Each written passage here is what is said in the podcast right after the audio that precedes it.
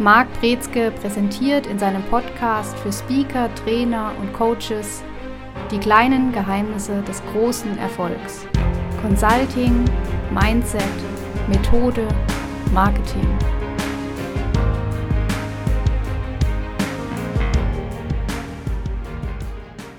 Herzlich willkommen zu einer weiteren Folge in unserem Podcast. Heute mit dem Thema das Expertenprofil Vertrauen im PDF-Format. Vorab ist das Expertenprofil ein Tool, was für jeden Berater, jedes Beratungsunternehmen in irgendeiner Form notwendig ist? Mm, notwendig nein. Also es gibt Beratungen, die haben kein Expertenprofil, aber irgendwas haben die. Also es kann eine Broschüre sein, es kann eine Webseite sein, es kann. Selten ist es, dass Berater es wirklich schaffen, komplett nur von Mund-zu-Mund-Propaganda zu leben, ohne in irgendeiner Weise was Nachweisliches, Gedrucktes vorzuweisen, vorzuzeigen. Was sind denn die großen Ziele dahinter, dass man da in irgendeiner Art und Weise, Form was vorweisen kann? Die eine Sache ist natürlich, die man als Berater macht, ist, man verspricht Ergebnisse. Das heißt, man zeigt oder möchte gerne zeigen, wie der Kunde die eigenen Ziele erreicht. Und auf der einen Seite kann man das zwar erklären, man kann da auch ganz viel versprechen und ganz tolle Bilder in den Köpfen von Kunden oder potenziellen Kunden malen, aber der Kunde stellt sich natürlich die Frage, kann die Person auch liefern oder kann diese Beratung auch liefern.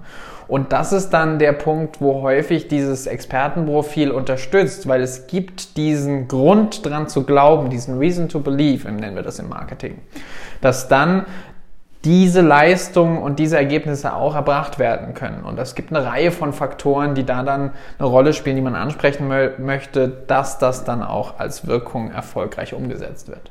Ja, du hast gerade vom Ergebnisversprechen gesprochen, was womöglich eintreten kann. Ist es jetzt ein tatsächliches Versprechen, das Ergebnisversprechen, oder sind das immer nur Sachen, die eintreten können? Grundsätzlich arbeitet man als Berater an Zielen und an Ergebnissen.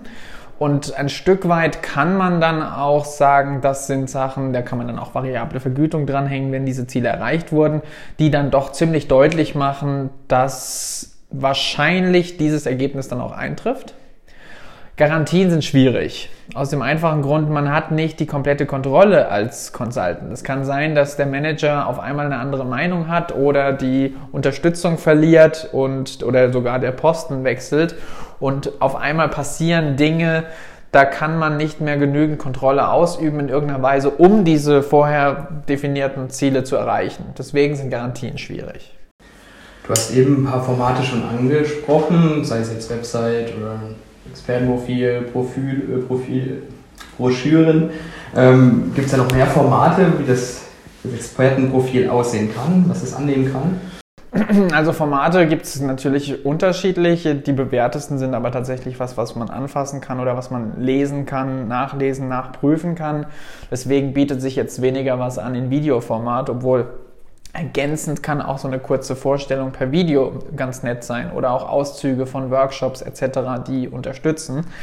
Generell ist es am häufigsten aber entweder eine Art Broschüre, die in PDF-Format dann vorliegt, oder es ist eine Präsentation in irgendeiner Weise. Also das sind so die häufigsten Formate. Wie ist es im heutigen Zeitalter mit Printformaten?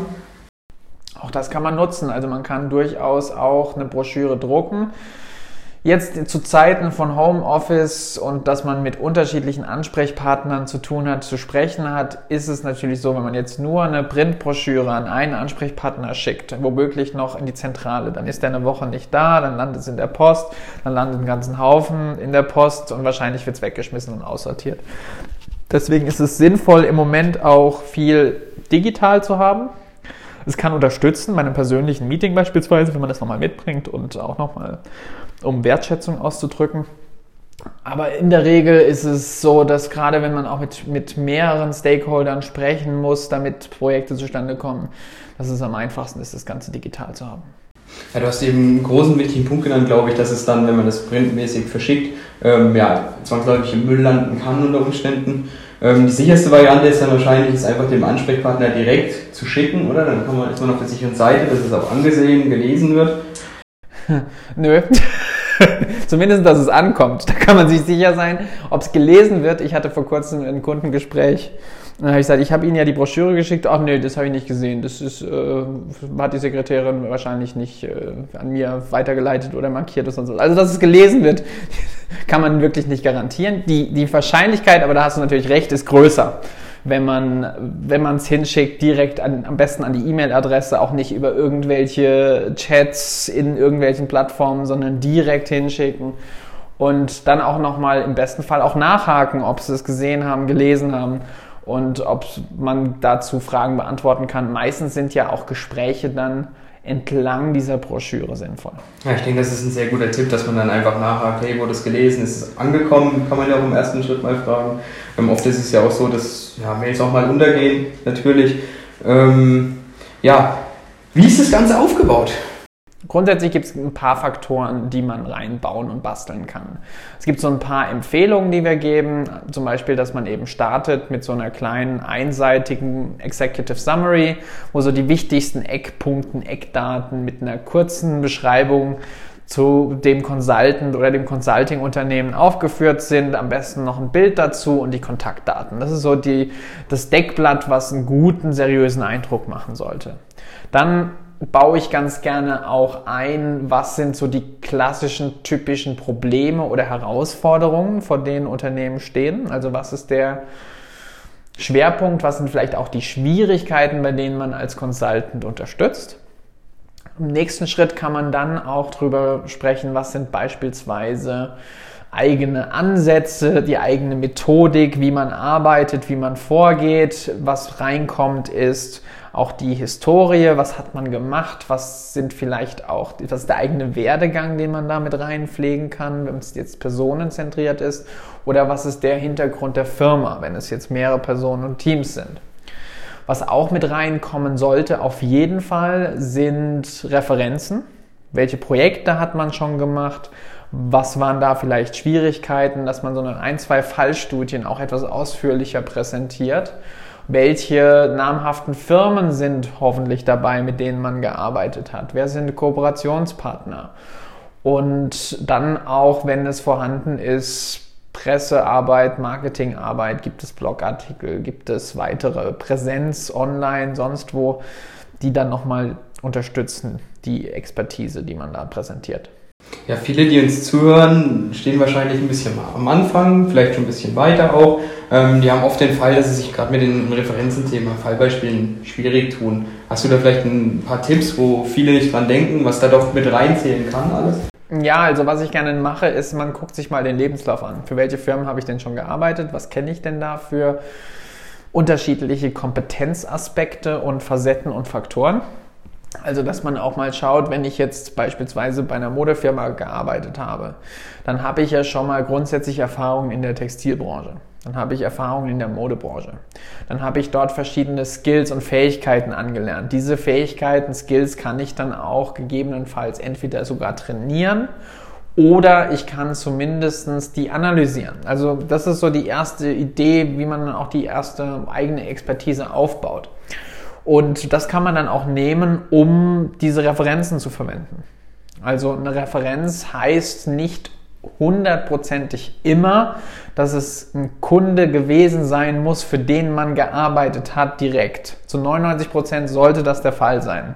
Bei uns ist es der Fall.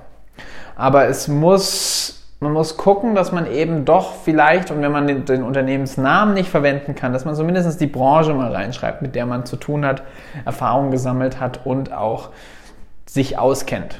Und die Schwierigkeit, wenn man hier jetzt versucht, nur dieses Expertenprofil aufzuhübschen, ist, dann landet man beim Kunden und dann schmeißt er ein, zwei Fachbegriffe, die branchenintern verwendet werden, an den Kopf und wenn man da nicht richtig drauf reagieren kann oder die nicht einordnen kann, hat man verloren. Das ist dann ganz gefährlich, oder? Dass man da dann in Anführungsstrichen auffliegt, vielleicht, dass das Expertenwissen in dem Bereich doch gar nicht so tief ist, wie das Expertenprofil augenscheinlich erstmal vorgibt. Richtig, deswegen sollte da auch nichts drinstehen, wozu man nicht hundertprozentig eine Ahnung hat. Wenn man jetzt sagt, man, man muss wissen, wovon man spricht und man muss wissen, wo man hin möchte. Und das gilt auch dann zur Unterstützung für dieses Aufbauen von dem Expertenprofil. Das sollte alles unterstützen, wo ich hin möchte und was ich kann und wo ich hin arbeite. Zielmäßig, branchenmäßig. Und alles, was dazu nichts beiträgt, fliegt raus. Ja, ich denke, dass da jetzt noch eine kleine Gefahr drin besteht, dass viele sich fragen, ja, ich habe da auch ein Projekt teilweise umgesetzt, vielleicht am Rande begleitet, sage ich auch mal, ist ja doch im Wissen, was da sich angeeignet wurde. Jetzt ist, stellt sich derjenige vielleicht die, der, die Frage, wenn er die Referenz aufnehmen möchte, weiß ich denn tatsächlich genug und möchte es dann rausstreichen, weil er dann Fachtermini wahrscheinlich nicht ähm, beherrscht oder so, aber dennoch Erfahrung hat. Wann weiß ich denn genug? Was kann ich denn tatsächlich aufnehmen?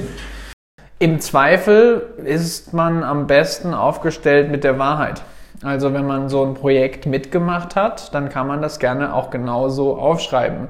Dann sollte man sich aber nicht als Projektleiter hinstellen oder auch nicht als Pro Project Owner in irgendeiner Weise, sondern dann gilt es, ich habe Projektarbeit gemacht für diesen Kunden. Und dann kann man auch mit dazu schreiben, überbegrifflich, was sind denn so die eigenen Tätigkeiten gewesen. Aufpassen, dass man nicht kundeninterne Daten weitergibt. Also man darf nicht beispielsweise jetzt einen Kundennamen nehmen und sagen, was deren Problem war. Ja, wir haben da jetzt ein Projekt bei Firma XY gemacht, ihr habt doch dasselbe Problem, die und die haben die Herausforderungen, dann machen wir es so bei euch. Ja, das könnte ich vorstellen, dass das dann extrem ja, schwierig wird. Und natürlich auch das im Titel angesprochene Vertrauen beim neuen Kunden vielleicht gegeben ist, wobei der sich auch denken kann, hey, wie geht er mit deren Daten um? Beim anderen hat man sich dann wahrscheinlich verbockt, wenn das rauskommt, oder? Beziehungsweise es kann auch gesetzliche Sachen nach sich ziehen. Absolut. Ich, ich kenne eigentlich kein Projekt, bei dem nicht an irgendeiner Stelle eine Geheimhaltungsklausel unterschrieben und, und vereinbart wurde. Und das kann richtig saftige Strafen mit sich bringen und es versaut den Ruf und keiner wird mehr mit einem zusammenarbeiten. Also das ist nichts, wo man sich mit verscherzen möchte. Ja, Gerade in der Beratungsbranche könnte ich mir vorstellen, dass genau dieses ja, Vertrauen, was einem da entgegengebracht wird, mit das Aushängeschild von so einem Unternehmen ist, dass da eben diskret mit den Daten umgegangen wird. Absolut, absolut. Wie regelmäßig sollte ich denn mein Expertenprofil anpassen? Alles Schaltjahr ist wahrscheinlich schlecht, oder? Ja, also immer dann auch, wenn was Relevantes dazukommt. Also wenn man sagen kann, ich kann jetzt eine neue Branche dazu packen, Erfahrungen, die ich gesammelt habe und dann hängt es davon ab, wie schnell arbeitet man zusammen. Also wir hatten den Fall, wir haben ein Expertenprofil gehabt, haben dann einen Kooperationspartner gewonnen, haben den dann noch mit aufgenommen, aktualisiert. Dann hatten wir innerhalb von drei Monaten eine ganze Menge Projekte, die wir gemeinsam erarbeitet, bearbeitet bis hin zu geleitet haben. Und dann haben wir gesagt, okay, jetzt müssen wir das wieder aufnehmen, weil das ist relevant auch für andere Kunden zu wissen. Macht es Sinn, beziehungsweise machst du es, dass du das Expertenprofil teilweise für Kunden individuell aufbereitest, bevor du die versendest? Oder schickst du jedem Kunden das Gleiche? Also mittlerweile sind wir an dem Punkt, dass wir gerade für die größeren Kunden, mit denen wir arbeiten und auch die wir gewinnen wollen, die kriegen grundsätzlich die gleiche Übersicht, aber die kriegen eine individuelle Ansprache. Das heißt, die kriegen jetzt nicht hundertprozentig das gleiche, aber jetzt für jeden Kunden eine individuelle Broschüre anzupassen, ist nicht sinnvoll, weil wir müssen ja eine gewisse Anzahl von Neins sammeln, bis wir zu einem Ja kommen. Und wenn wir jedes Mal die Broschüre oder das Expertenprofil anpassen würden, dann kämen wir nicht zu diesen Neins. Ja, das ist ja ein enormer Arbeitsaufwand auch, der dahinter steckt, bis man da was individuell für den Kunden angepasst hat. Natürlich sollte man sich immer damit auseinandersetzen, was macht der Kunde tatsächlich, um dann auch in persönlichen Gesprächen, die danach entstehen, reagieren zu können. Aber im ersten Schritt, vor allem beim Kennenlernen, ist es, denke ich. Man muss auch, man, absolut richtig, und man muss auch genau darauf aufpassen, dass man nicht in die Gefahr läuft, zu glauben, dass das Expertenprofil verkauft. Das Expertenprofil kann der Türöffner sein, dass man zu einem Call kommt, zu einem Gespräch kommt. Aber dann geht es darum, da zu punkten. Und es ist nicht das Expertenprofil, was letztendlich dann die Beratungsleistung verkauft, das ist man immer noch selber. Also man darf auch nicht überschätzen, wie diese Wirkung ist. Macht es Sinn, das Expertenprofil auch im Gespräch dann gemeinsam durchzugehen? Oder muss es auch alleine wirken können, ohne dass dazu was gesagt wird? Im besten Fall funktioniert das Expertenprofil wie eine Bewerbung für die Zusammenarbeit mit dem Kunden. Und es ist häufig so, dass man dann ein, zwei Punkte aus dem Expertenprofil dann in Gesprächen nochmal aufgreift und auch anspricht. Es kann auch sein, dass der Kunde vielleicht Fragen hat zu diesem Expertenprofil, zu Bereichen. Und dann sollte man das unterfüttern können und eben dann drüber sprechen können. Aber in der Regel ist der Kunde mehr damit beschäftigt, was die eigene Problematik ist, als jetzt mit dem Thema Expertenprofil. Gibt es Probleme, die so bei der Erstellung vom Expertenprofil entstehen können? was so typische Gefahren sind, was viele vielleicht denken, sie sollten es reinnehmen, was aber eher kontraproduktiv wird? Also was manche reinmachen, ist, dass sie zu viel in ihren Werdegang reinpacken. Dass da irgendwelche Praktika, Praktika von der 9. Klasse drinstehen.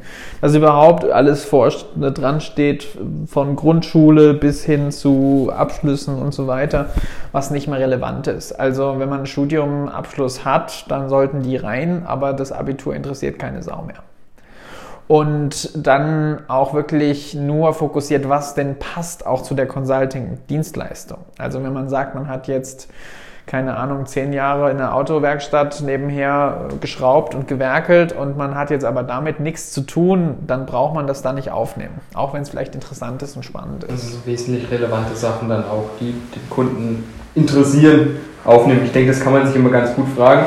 Hat der Kunde einen Mehrwert davon, wenn er das weiß oder nicht? Oder ist es einfach nur unnützes Wissen, keine Ahnung. Ja, also es gibt natürlich auch durchaus Tendenzen, dann persönliche Note einzubauen, wenn es jetzt spannende Hobbys gibt, wie Oldtimer basteln oder wie beispielsweise Golf spielen als Interessen, dann kann man das mit aufnehmen, vielleicht auch in einer etwas eleganteren Form als einfach nur hinschreiben Hobbys. Aber dass man da dann, dann durchaus auch ein Gefühl für die Person mitbekommt, das darf durchaus rein darf ich mich da beim Aufbau auch kreativ ausleben, sage ich mal, und auch richtig, richtig spielen, ist ansprechend Design oder ist da eher eine starre Form gewünscht? Ich würde sagen, das ist die, wieder die Frage, auf welche Branche möchte ich zugehen. Wenn ich jetzt in der Bankenbranche bin und ich öffne das und es fängt an zu riechen und zu singen und Musik zu machen, dann ist es vielleicht falsch oder genau richtig. Und es, wenn ich jetzt sage, ich bin in der Branche, die ist grundsätzlich schon kreativ, wenn man jetzt Consulting, Dienstleistungen für Werbebranche anbietet, dann sollte man sich was einfallen lassen. Ja, das ist, das denke ich, sehr, sehr, sehr wichtig auch. Ähm, an wen versende ich denn prinzipiell Expertenprofile? Ich glaube, es macht jetzt nicht Sinn, die Dinger willkürlich rauszuschicken an jeden, oder? Richtig, also sinnvoll ist es dann, wenn man vorher die Erlaubnis hat also wenn man sagt, ja, ich möchte gerne mehr Infos, wenn der Kunde das sagt, und dann kann man sowas rausschicken. Ungefragt würde ich sowas auch nicht einfach losschicken. Warum? Entweder es wird nicht gelesen oder es wird nicht verstanden, missverstanden. Es wird vielleicht auch ähm, nicht, dass es schadet in dem Sinne, aber es ist, ist ein Aufwand, den man sich nicht machen möchte auf der einen Seite und auf der anderen Seite gibt man das auch, gibt man dem keinen Wert. Das heißt, es sollte durchaus etwas sein, was einen Mehrwert besitzt. Das ist ja das, was eigentlich die Erfahrung auf dem Inneren beschreibt und damit sollte man jetzt auch nicht, denke ich, bam, bam, bam, bam, bam, nimmt meine Expertenprofile wie Flyer, sage ich mal beispielsweise. Genau, genau. Gibt es sonst noch irgendwas Wichtiges, was zu Expertenprofilen zu nennen ist? Also was natürlich eine Rolle spielt, ist, dass dieses Expertenprofil nicht unbedingt alleine stehen muss. Also man kann das noch zusammenpacken mit einer Unternehmensbroschüre, man kann es auch getrennt packen. Wenn man jetzt gemeinsam mit unterschiedlichen äh, Kooperationspartnern oder auch Mitarbeitern arbeitet, dann kann auch jeder Consultant ein eigenes Expertenprofil haben, aufzeigen und vorweisen. Was auch noch mit reinkommen kann, sind natürlich Kundenstimmen, wenn man die einfangen kann, am besten mit Namen versehen. Also hat man Referenzen von namhaften Kunden oder auch nicht namhaften Kunden, die einfach sagen, mir hat die Arbeit gefallen oder das und das sticht heraus, das war gut, das fanden wir toll. Wenn sowas noch mit reinkommt, dann sind da diese Prinzipien der Überzeugung mit angeworfen, die dafür sorgen, dass man einen entsprechenden, ja, überzeugenden Auftritt dorthin legt. Ja, hast du vielleicht noch einen Tipp für diejenigen, die jetzt ähm, ja, das noch nicht haben, das jetzt vielleicht auch zum ersten Mal hören? Ich denke, von der Unternehmensbroschüre hat zwar jeder schon was gehört, aber dass man einfach ins Machen kommt und es mal erstellt und mal ausprobiert beim Kunden? Ja, also einfach mal hinsetzen tatsächlich. Gerne mal mit PowerPoint. Das ist natürlich eine Möglichkeit, das da gleich auch ansprechend zu gestalten. Und mal so mit den Punkten, die wir jetzt angesprochen haben, was da alles drin vorkommt, sich mal eine Gliederung zu machen zu jedem Punkt, bei dem man sagt, da kann man was schreiben oder sich was, was präsentieren, dass man da dann sagt, okay, ich bastel jetzt mal mir so ein Expertenprofil und es einfach mal machen. Natürlich, jetzt an der Stelle muss ich es ja sagen, oder zu unseren Events kommen und dort das Business Consulting Kit erhalten und dann haben wir da eine Vorlage drin, die genau einen an die Hand nimmt und zeigt, wie man das aufbaut. Ja, ich denke, mit der Folge, mit den Infos, die da jetzt gegeben wurden, kann da jetzt jeder eigentlich ganz gut starten, kann sich mal so ein Expertenprofil ja, aufbauen, aufbereiten, beziehungsweise das eigene Vorhandene optimieren und nochmal durchgehen, vielleicht auch Sachen rausstreichen und dann ähm, heißt es ja ab zum Kunden, ran an die Gesprächstermine. Genau, so sieht's aus. Das soll es für diese Woche gewesen sein. Bis dahin. Ciao. Sie hörten die kleinen Geheimnisse des großen Erfolgs. Consulting, Mindset, Methode, Marketing. Der Podcast für Speaker, Trainer und Coaches, präsentiert von Marc Brezke. Mehr Infos unter markbrezke.com.